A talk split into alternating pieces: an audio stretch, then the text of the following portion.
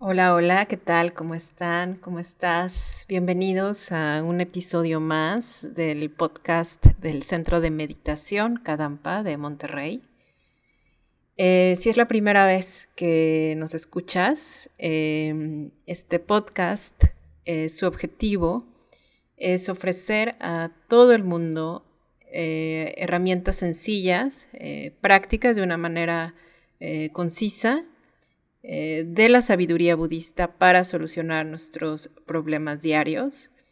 En estos episodios podrás encontrar em, algunos consejos que vienen de los libros del venerable Geshe Kelsang Gyatso Rinpoche, que es mi guía espiritual y el fundador de la nueva tradición Kadampa. Si quieres saber un poco más sobre las enseñanzas eh, budistas, puedes acercarte al centro Kadampa de tu localidad o bien descargar el libro eh, cómo transformar tu vida.com. Eh, ahí lo descargas, lo puedes tener en tu dispositivo y saber un poco más de qué trata el budismo. Y bueno, te adelanto, eh, la práctica del budismo trata sobre todo de identificar, reducir y abandonar los estados mentales perturbadores y cultivar virtuosos, aumentar nuestras buenas cualidades para poder beneficiar a todos los seres sintientes. El venerable Geshe Kelsang dijo que sin paz interior, la paz externa es imposible.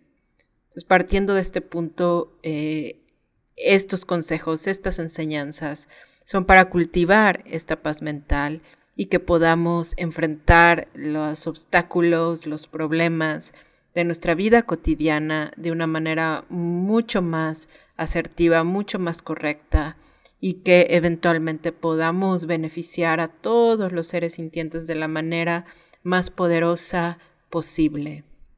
El tema de hoy, el tema de este episodio es cómo sentirnos mejor con nosotros mismos. Eh, es un tema muy sonado en los últimos días y en los últimos años y lo vamos a abordar desde el punto de vista del rechazo. El siguiente episodio vamos a hablar más del rechazo, pero en este vamos a ver la relación que hay entre el rechazo y sentirnos mal con nosotros mismos. Eh, claro, todos hemos sido rechazados alguna vez, ¿no? Eh, y aquí vamos al interior. ¿Qué sientes o cómo te sientes cuando te rechazan? ¿Cómo nos sentimos personalmente cuando eh, nos rechazan? Y muy probablemente la, respuesta que tengamos es depende quién nos rechace, ¿no? Por lo general, el rechazo eh, lo vamos a sentir como algo desagradable, nos vamos a sentir un poco mal, pero si la persona que nos rechaza es alguien que es importante para nosotros, a quien nosotros le tenemos deseo incontrolado, con quien nosotros incluso tenemos una relación cercana o tenemos muchas expectativas, bueno, esta, esta sensación desagradable va a ser mucho mayor, ¿no? Este tema del rechazo es muy amplio, entonces vamos a ver, ¿no? Todos, o sea, supongamos, ¿no? Que hemos invertido muchas expectativas a alguna reunión, a alguna amistad, a una relación, a alguna propuesta laboral, a un proyecto personal. Y cuando esto sucede, bueno, pues invertimos nuestro tiempo, nuestro corazón, pasamos tiempo soñando despiertos, anhelando o buscando seguridad, afecto en ese proyecto, eh, ya sea relación, laboral, etc. Y de pronto no sale, ¿no? Ya sea la vida o la persona nos da un no rotundo, ¿no? Y ese no rotundo para nuestra mente es difícil de transformar.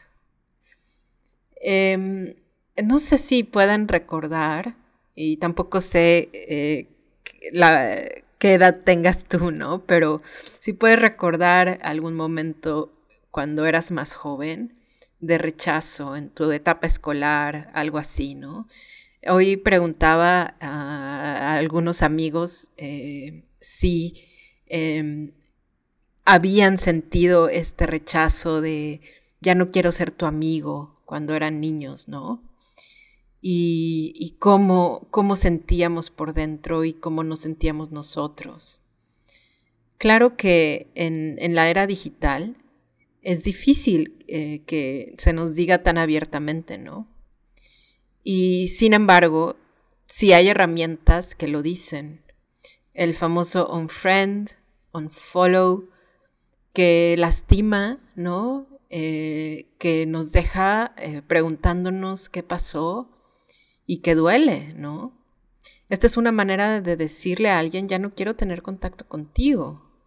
Otra manera de rechazar ese, digitalmente es el ghosting, ¿no? Que de la nada una persona con quien teníamos comunicación la corta, no nos da explicación y por así decirlo nos deja con el suspiro entrecortado, eh, pensando e imaginando y volándonos qué hicimos mal, qué habrá sido, qué habremos dicho, etc. Y bueno, otro paso más del rechazo en las relaciones interpersonales actuales es, es bloquear a la persona, ¿no?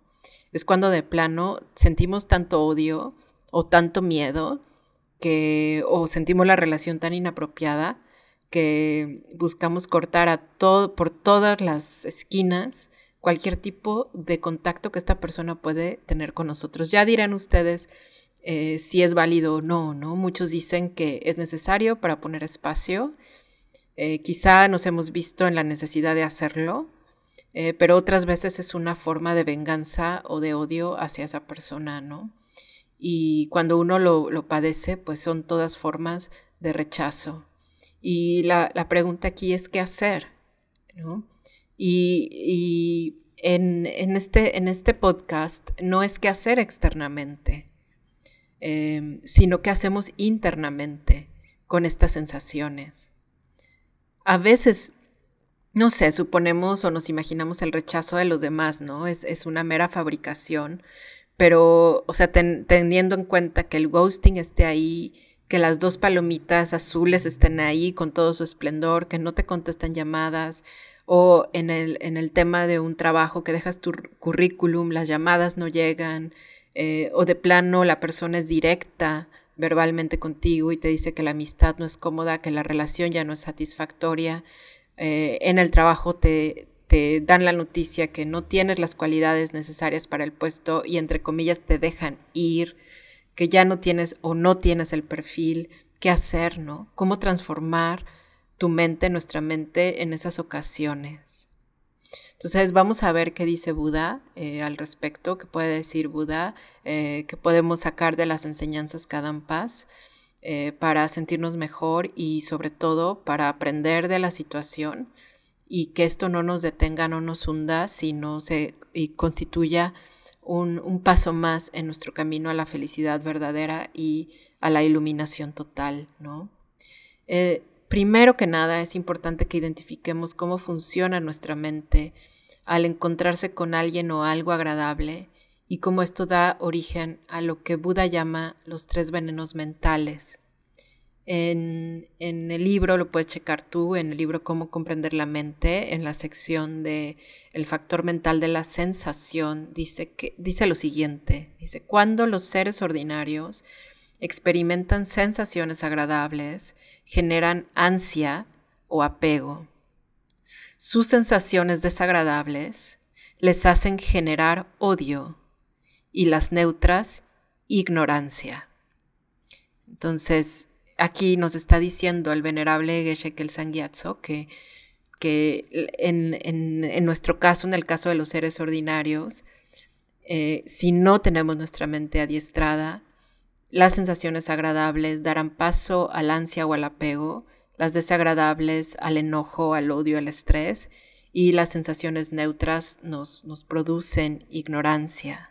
Entonces continúa el libro, dice, si observamos de cerca nuestra mente, podremos comprobar que casi siempre reaccionamos así, de manera instintiva. Esto quiere decir, venerable Geshe Kelsen, nos está animando a que es posible reaccionar de otra manera ante estas sensaciones. O sea, la sensación es maduración de karma, de semillas kármicas en nuestra mente. pero lo que sí podemos controlar es la respuesta que tenemos cuando surgen estas sensaciones. Y es importante que sepamos que no estamos obligados a reaccionar mal cuando tenemos una sensación desagradable. No estamos obligados a reaccionar con odio, con enfado, con desprecio, cuando nos sentimos mal. Y la sensación, miren, la dice, continúa el libro y dice, las sensaciones contaminadas son como la humedad que hace germinar las semillas de las perturbaciones mentales que traemos de vidas pasadas. Entonces, es, importante que sepamos que en nuestra mente tenemos muchísimas semillas kármicas y las sensaciones que vamos experimentando fungen como una humedad que hace madurar estas semillas que nosotros mismos acumulamos. Y el maestro continúa en el libro y dice, los destructores del enemigo han eliminado de su continuo mental las semillas de las perturbaciones mentales y en consecuencia no generan apego ni siquiera cuando experimentan intensas sensaciones agradables. Al carecer de aferramiento propio, sus sensaciones no están contaminadas, por lo que no pueden causarles perturbaciones mentales. Eh, si quieren saber más sobre el aferramiento propio, pueden eh, consultar el, texto Budismo Moderno, cómo transformar tu vida, pueden venir a las clases y también pueden revisar el, episodio sobre la vergüenza donde hablamos más extensamente sobre el aferramiento propio, pero aquí el maestro, el venerable Geshe Kelsang, nos está diciendo que hay practicantes que han purificado su mente, a tal punto en el que las sensaciones agradables no les producen ni apego, las desagradables no les producen odio. Es decir, en nuestro caso, podemos adiestrarnos a no responder de esa manera tan dolorosa que nos causa tantos problemas y que si estamos enojados puede ser que este enojo no solo vaya dirigido hacia la persona, que esto ya es muy perjudicial para todos y, se dirija hacia nosotros, lo cual este enojo hacia nosotros nos puede llevar a estar deprimidos y a tener muy malas acciones e ideas con respecto a nosotros y a, los demás. Bien, entonces, em, al ser rechazados por una persona a la que le tenemos apego o deseo incontrolado, por lo general, nosotros los seres ordinarios experimentamos una sensación muy desagradable, ¿no?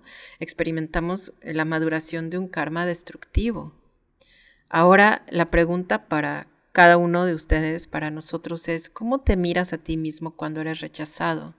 ¿Cómo te sientes tú contigo?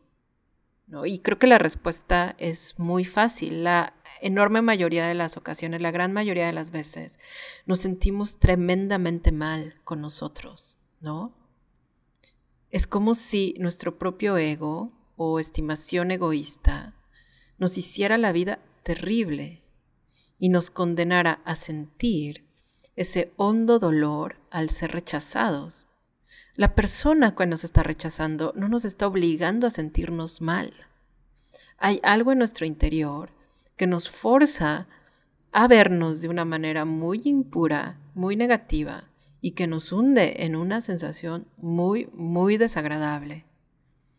Cuando el, el rechazo en sí no tiene o debe sentirse como algo tan desagradable.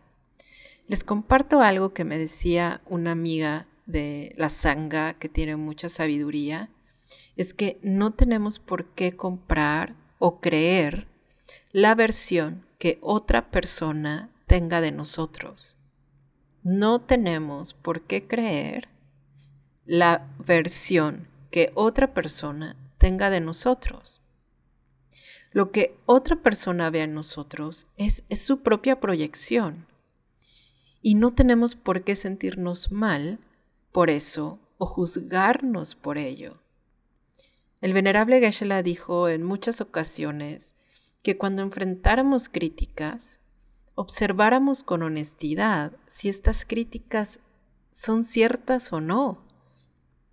Si lo son, aplicar esfuerzo para eliminarlas con los métodos apropiados. Pero si no lo son, no tenemos por qué preocuparnos. Yo, yo, yo diría, ¿para qué el drama, no? ¿Para qué el sufrimiento innecesario? No sirve de nada sentirnos mal porque alguien nos ve mal. Eso no disminuye nuestras malas cualidades, no aumenta las buenas y en cambio aumenta nuestra tristeza y destruye nuestra paz mental.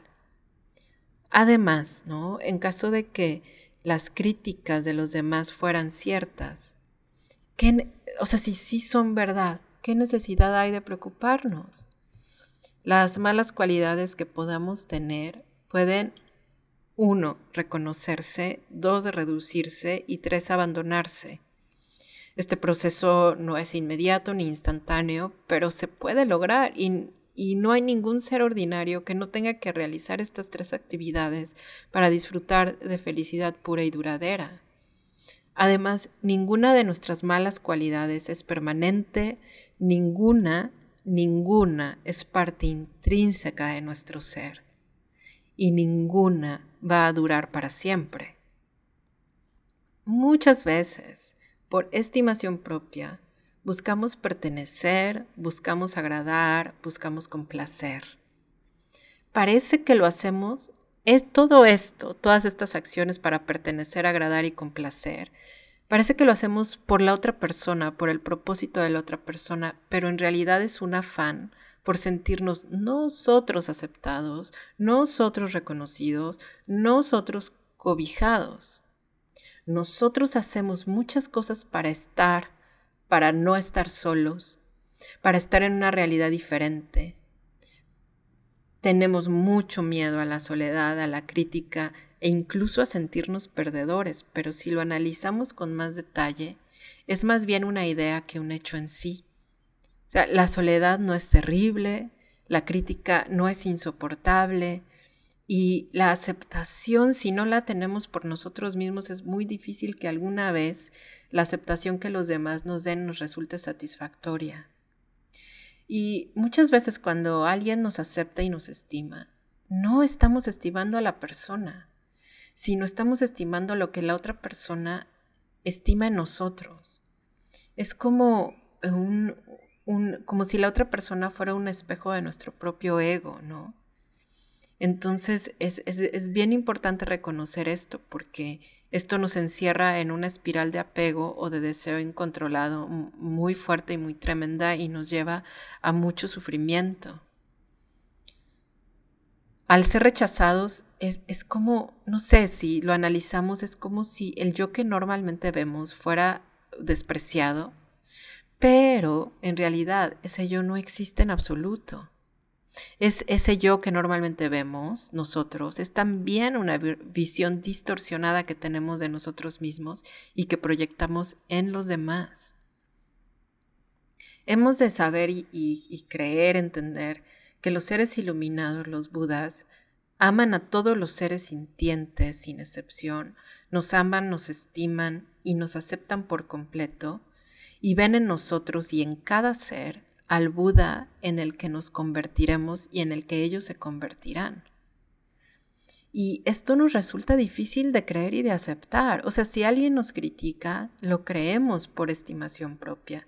Pero si nos dicen que los seres iluminados nos estiman por lo que somos en nuestra totalidad y que nos están ayudando y nos quieren ayudar a eliminar nuestras perturbaciones mentales porque nos hacen muchísimo daño y porque ven en nosotros al Buda en que nos vamos a convertir, eso nos resulta difícil de creer.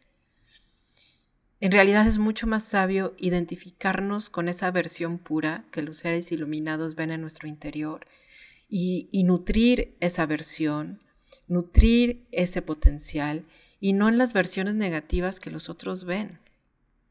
Por supuesto, muchas veces nos duele mucho la, crítica y el rechazo, pero esto es por estimación egoísta. No tiene ningún sentido sentirnos mal con nosotros mismos. Y, entiendo, es mucho más fácil decir que hacer, pero es importante que nos lo repitamos. No, a nosotros mismos no tenemos por qué sentirnos mal si alguien nos rechaza. Todos tenemos cosas por mejorar, pero jamás debemos odiarnos por ello. Es esencial para nuestra felicidad y para nuestra práctica de la meditación para el camino espiritual a la felicidad, a la iluminación, aceptarnos sin juzgarnos y practicar las enseñanzas de Buda con paciencia y perseverancia. Si vivimos inspirados y animados a mejorar sin dejarnos derribar por nuestra estimación egoísta, tendremos mucha más fuerza para transformar el rechazo en una poderosísima enseñanza espiritual. Hemos de saber que las personas que nos muestran nuestras faltas son como guías espirituales que nos enseñan qué es lo que debemos abandonar y lo que debemos practicar. En, realidad no deberíamos sentirnos tan mal por ello, sino agradecer la enseñanza y seguir adelante trabajando por ser mejores personas. En fin, hasta aquí llegamos el día de hoy. Eh, nos vemos en el siguiente episodio del podcast del Centro de Meditación Kadampa de Monterrey. Si aún no nos siguen, por favor síganos en arroba meditar en MTY, tanto en Facebook como en Instagram. Ahí publicamos las fechas de los siguientes podcasts y les animo muchísimo a unirse a las clases de los centros Kadampa locales eh, los centros de meditación Kadampa y los centros de budismo Kadampa, porque ahí pueden encontrar a un maestro que los puede, un maestro muy cualificado que nos puede guiar, que nos puede dar estas enseñanzas de una manera más extensa, detallada y apropiada para nosotros. Los dejo, un abrazo muy grande, eh, nos escuchamos muy pronto en el siguiente episodio de este podcast del Centro de Meditación Kadampa de Monterrey. Hasta entonces.